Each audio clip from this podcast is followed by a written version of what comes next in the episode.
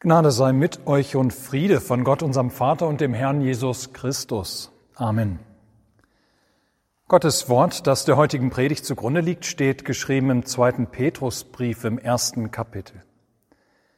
Denn wir sind nicht ausgeklügelten Fabeln gefolgt, als wir euch kundgetan haben die Kraft und das Kommen unseres Herrn Jesus Christus, sondern wir haben seine Herrlichkeit mit eigenen Augen gesehen. Denn er empfing von Gott, dem Vater, Ehre und Preis durch eine Stimme, die zu ihm kam von der großen Herrlichkeit. Dies ist mein lieber Sohn, an dem ich wohlgefallen habe. Und diese Stimme haben wir gehört vom Himmel kommen, als wir mit ihm waren auf dem heiligen Berge. Umso fester haben wir das prophetische Wort. Und ihr tut gut daran, dass ihr darauf achtet als auf ein Licht, das da scheint an einem dunklen Ort bis der Tag anbricht und der Morgenstern aufgeht in euren Herzen. Amen. Liebe Gemeinde, jedes Mal, wenn man an einem Sterbebett steht oder auch an einem Grab auf dem Friedhof, kommen einem unweigerlich Zweifel. Stimmt es wirklich, dass mit der christlichen Hoffnung der Auferstehung der Toten? Das ist doch zu schön, um wahr zu sein. Ja doch eigentlich unglaublich. Das kann es doch eigentlich gar nicht geben. Menschen sterben, das ist doch das Ende. Ja, dass es ein Leben der Auferstehung gibt, das bilden wir uns doch alles nur ein. Das ist doch nichts anderes als bloß ein frommer Wunsch, der uns irgendwie besser fühlen lässt. Und es muss auch nicht gleich das Sterbebett sein. Auch so kennen wir die Zweifel, die sich immer wieder bei uns einstellen. Die wundersame Geburt Jesu von der Jungfrau Maria. Die Wunder, die Jesus vollbracht hat.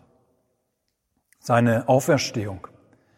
Das allgemeine Gericht am Ende der Zeit. Jesus Christus, der nach seinem Fleisch und Blut im Abendmahl gegenwärtig ist. Wir möchten kaum unseren Arbeitskollegen oder Freunden erzählen, dass wir diese Dinge glauben. Und in der Kirche, während des Gottesdienstes fällt es uns vielleicht noch leichter, diese Dinge zu bekennen. Etwas anderes ist es in der Wirklichkeit da draußen, im Alltag, im Büro, in der Schule, in der Interaktion mit so vielen anderen Menschen, die unseren Glauben nicht teilen. Ja, da fällt es manchmal schwer, das zu glauben, was wir hier im Gottesdienst Sonntag für Sonntag miteinander bekennen. Ihr Lieben, es darf für uns ein gar nicht so kleiner Trost sein, dass Zweifel so alt sind wie der christliche Glaube selbst. Denken wir allein an den Apostel Thomas, wohl am besten bekannt als der ungläubige Thomas dem es schwer fiel, ohne selbst Jesus gesehen zu haben, die Auferstehung Jesu zu glauben. Aber keiner von uns macht ihm wohl deswegen Vorwürfe. Nein, vielmehr können wir alle nur allzu gut nachvollziehen, wie es Thomas wohl ergangen sein muss. Es war ja im Grunde auch unglaublich, was da am Ostermorgen passiert war. Das konnte nicht wahr sein. Nein, davon war Thomas überzeugt bis ihm der Herr selbst erschien. Weil es um eine im Grunde unglaubliche Botschaft geht, die gegen unsere Vernunft und gegen die gewohnten Prozesse und Abläufe, wie wir sie kennen in der Welt, steht, weil es um eine Botschaft geht, die von einer Wirklichkeit außerhalb unserer Zeit und Welt spricht und deshalb mit unserem Verstand auch so schwer zu greifen ist. Ja, deshalb sind Zweifel so alt wie der christliche Glaube selbst. Das sehen wir auch an unserem Predigtabschnitt aus dem zweiten Petrusbrief. Der Apostel Petrus setzt sich mit dem Vorwurf auseinander, dass die christliche Behauptung von der Wiederkunft Jesu am jüngsten Tag, von der Auferstehung der Toten und ein ewiges, einem ewigen Leben, dass das doch alles nur eine Fabel sei, ein Mythos, nichts als ein Märchen. Ja, wer könne das denn glauben? Petrus stellt sich diesen Vorwürfen, die es wie gesagt, bereits innerhalb der ersten Generation der Christen gibt. Und das verständlicherweise. Doch nein, lässt er seine Leser wissen, wir erzählen euch keine Märchen. Was wir verkündigen von der Wiederkunft Jesu in Herrlichkeit, in seiner ganzen Macht und Stärke und Glorie am Ende dieser Zeit, das ist kein Märchen. Denn, denn, und jetzt fasse ich die Begründung von Petrus einmal mit einem Satz aus dem Johannesevangelium zusammen, denn wir haben seine Herrlichkeit gesehen. Eine Herrlichkeit als des eingeborenen Sohnes vom Vater voller Gnade und Wahrheit. Ja, Petrus hat es selbst erlebt. So erinnert er seine Leser. Als auf dem Berg der Verklärung, wovon wir im Evangelium hörten, vor seinen Augen und Ohren für eine kurze Weile die Herrlichkeit Jesu aufgeleuchtet war. Als Petrus zusammen mit Johannes und Jakobus Jesus schauen konnten, nun nicht länger als Jesus Josefs Sohn, Zimmermann aus Nazareth, sondern nun als Jesus, der ewige Sohn Gottes, voller Macht und Glorie. In einem Licht, das keine Finsternis kennt. Dazu konnten die drei Jünger die Stimme Gottes, des Vaters, hören, der die Sendung seines Sohnes als Heiland der Welt bestätigt hat. Ja, Petrus zusammen mit Jakobus und Johannes waren Zeugen geworden eines Geschehens, bei dem für eine kurze Zeit die Niedrigkeit, die Jesus mit seiner Menschwerdung angenommen hatte, dass er nach außen hin gewirkt hatte, wie jeder andere Mensch auch, ja, für eine kurze Zeit war diese Niedrigkeit überstrahlt von der ewigen Herrlichkeit des Sohnes Gottes. Den drei Jüngern wurde offenbart, wer Jesus in Wirklichkeit war. Sie haben Jesus schauen können, nun nicht länger nach seiner menschlichen Natur, sondern nach seiner göttlichen. Und damit haben die drei Jünger Jesus erlebt, wie ihn kein Mensch, wie ihn kein Mensch bis zu seiner Wiederkunft am jüngsten Tage wieder erleben würde. Aber mit ihren eigenen Augen und Ohren haben sie seine Herrlichkeit geschaut an jenem Tag. Und für Petrus ist das der sichere Beweis dafür, dass Jesus am jüngsten Tag in eben dieser seiner Herrlichkeit der ganzen Welt erscheinen würde. Nicht ein Mythos, also ist der christliche Glaube von der Wiederkunft Jesu in Herrlichkeit und dem ewigen Leben, sondern sichere Hoffnung. Denn dieser Glaube beruht nicht auf von Menschen ersonnenen Gedanken und Vorstellungen, sondern auf geschichtlichen Tatsachen. Wir haben die Herrlichkeit Jesus doch selbst erlebt, so Petrus. So unglaublich, wie es sich anhören mag, wir haben seine Herrlichkeit gesehen. Ja, eben nicht ausgeklügelten Fabeln sind wir gefolgt in unserer Verkündigung, sagt Petrus.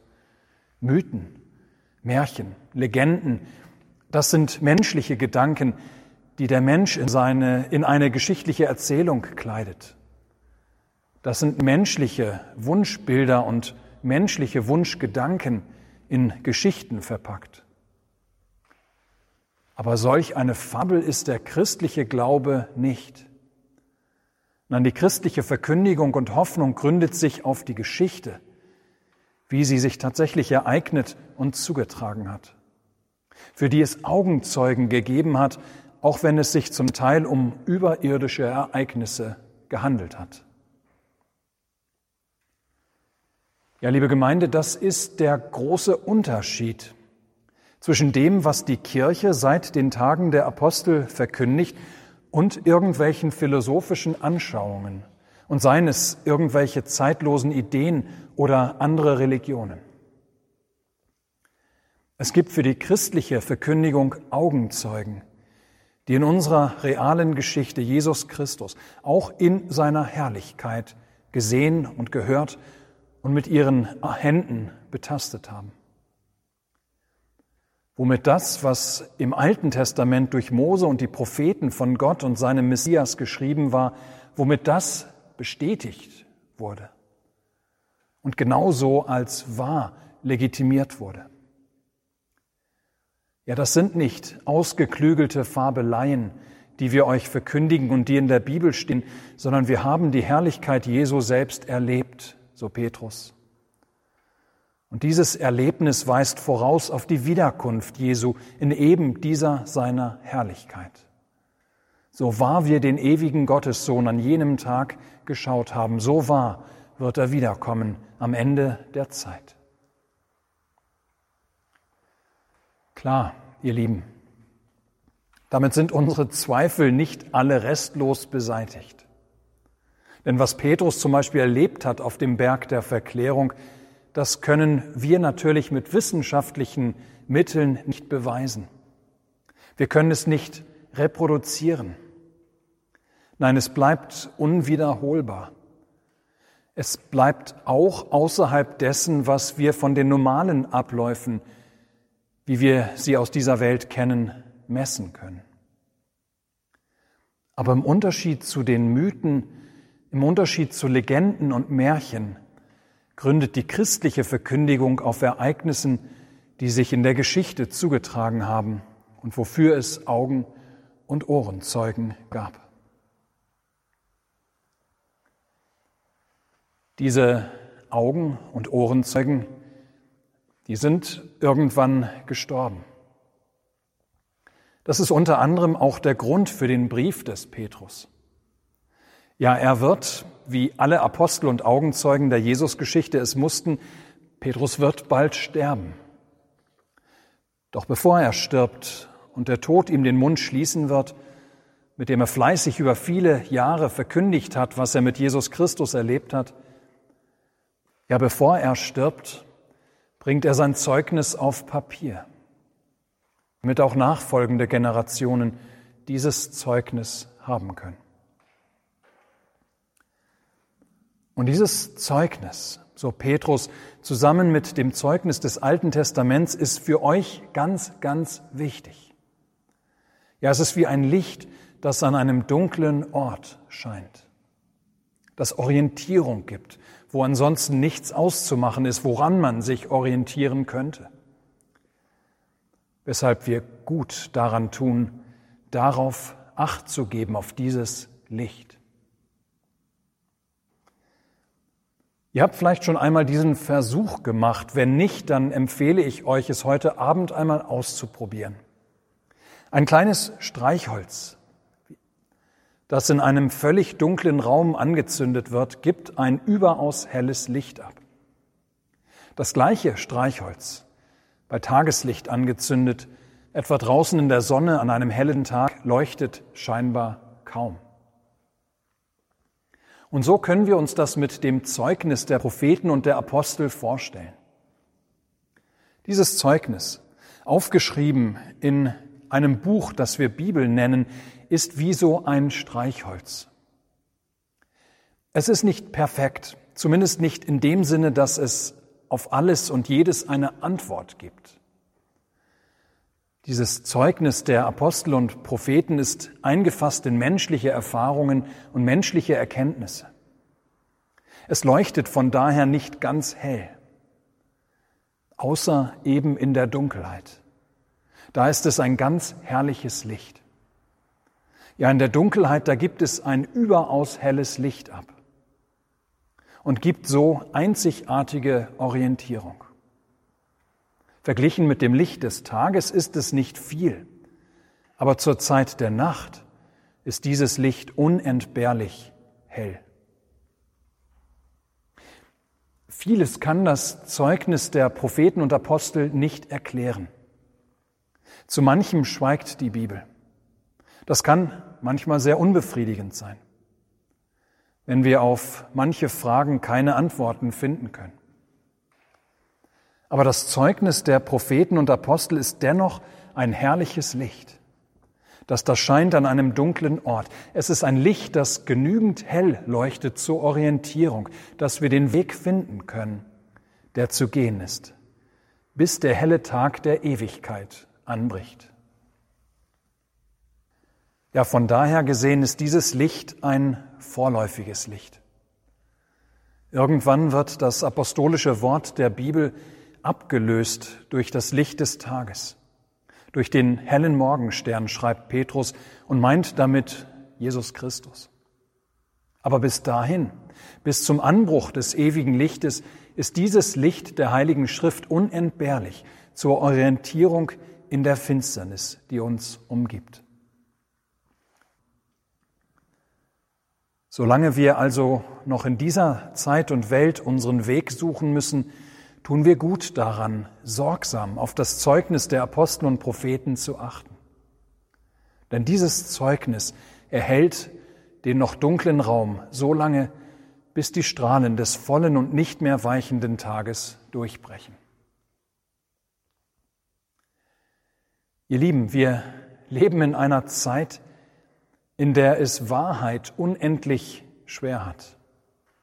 Gerade auch, aber natürlich nicht nur, die vielen sozialen Medien verbreiten unendlich viele Nachrichten, darunter auch viele falschen, falsche Informationen, viele Unwahrheiten oder manchmal ist das ja noch viel schlimmer, Halbwahrheiten.